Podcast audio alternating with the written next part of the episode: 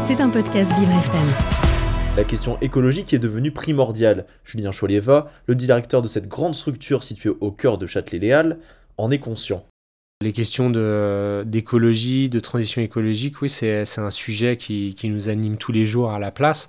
Et euh, les équipes euh, sont vraiment euh, mobilisées et sensibles sur ces sujets-là. Donc ça, c'est beaucoup de discussions justement pour petit à petit améliorer les choses. Ça passe par certains gestes assez simples comme comme utiliser plutôt des gourdes réutilisables, des éco-cups. et voilà, après, il y a bien sûr encore des étapes à passer, mais c'est sûr que c'est un sujet qui, parmi d'autres, qui anime, euh, qui anime la place. L'industrie du hip-hop est pourtant une forte émettrice de CO2, et ce n'est pas qu'une affaire de gobelet. Le stockage des contenus et l'écoute en streaming, la mobilité des spectateurs et des artistes, la consommation énergétique des lieux de représentation sont autant de facteurs sur lesquels les structures doivent modifier leur comportement. La salle de concert Le Plan a décidé d'inscrire cette volonté éco-responsable dans sa charte. L'endroit qu'on a le plus développé, c'est toute la démarche autour de l'accueil des artistes ça a été déjà d'arrêter d'acheter de la vaisselle euh, jetable. On a acheté de la vaisselle en dur dans des recycleries et euh, chez Emmaüs. Donc en plus pour être dans un vrai circuit de réemploi et pas aller créer une nouvelle euh, dépendance auprès de magasins qui vont vendre du neuf. Ce qui amène du coup hein, toute une gymnastique autour de ça parce que du coup bah, la vaisselle on ne fait pas juste de la mettre dans une poubelle, il va falloir la laver, il va falloir la ranger, donc avoir les espaces aussi de rangement. Cette initiative, associée à une restauration bio et essentiellement végétarienne, ainsi qu'une forte incitation à la mobilité douce, en fait une pionnière de la transition, sans augmenter les prix. Mais il est difficile de faire venir des usagers en train, à pied ou en voiture, surtout pour des artistes en tournée. Heureusement, certains sont fortement engagés. Par exemple, en termes de gros artistes, on peut penser à Massive Attack.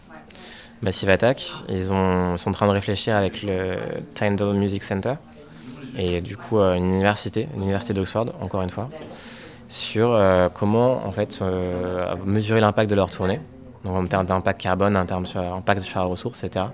Donc ils ont fait une étude, et pour l'instant, l'étude étant pas concluante sur l'impact réel de leur carbone, enfin qui est très concluante mais dans les mauvaises conclusions, ils sont en train de réfléchir comment en fait, on va faire nous pour continuer à tourner en tant qu'artiste. Ils se posent ces vraies questions radicales qui pour un groupe comme Massive Attack, habitué à faire des zéniths, ce genre de, de, de salles, pose des, enjeux euh, particuliers.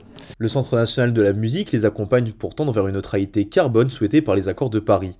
Des organismes essayent de lancer des projets d'organisation de leur circulation. Faire tomber les clauses d'exclusivité leur permettrait de se produire dans plusieurs scènes d'une même région par exemple. Mangrove organise elle des rencontres entre musiciens sans déplacement, tout en évitant d'interférer avec la créativité. À la sortie, Trees, jeune beatboxer engagé, nous livre une de ses solutions. Il euh, y a des solutions intéressantes, mais quand tu creuses un peu plus critique, notamment sur le fait de peut-être moins faire venir les artistes internationaux, euh, du coup prendre l'avion, ça, ça, bloque un peu, et notamment aussi sur la question de peut-être faire des moins grandes salles et moins d'utiliser d'amplification, parce qu'il y a des salles qui sont acoustiquement euh, bien faites, tu vois.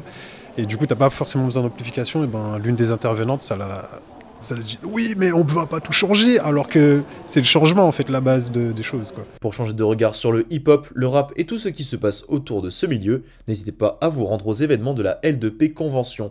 L'agenda est disponible sur l2pconvention.com. C'était un podcast Vivre FM. Si vous avez apprécié ce programme, n'hésitez pas à vous abonner.